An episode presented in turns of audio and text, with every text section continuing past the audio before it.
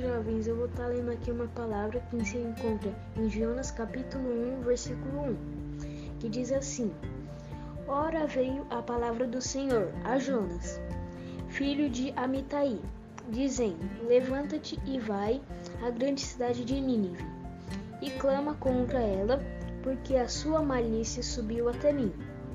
Jonas, porém, levantou-se para fugir da presença do Senhor para Tarsis e, descendo a Jope, achou um navio que ia a Tarsis. Pagou, pois, a sua passagem e desceu para dentro dele, para ir com eles para Tarsis, da presença do Senhor. Jovens, nessa palavra aqui está dizendo que Jonas ele desobedeceu a palavra do Senhor. E a gente nunca deve fazer isso, porque quando o Senhor ele dá uma missão para a gente, a gente tem que cumprir, porque assim a gente pode salvar muitas vidas.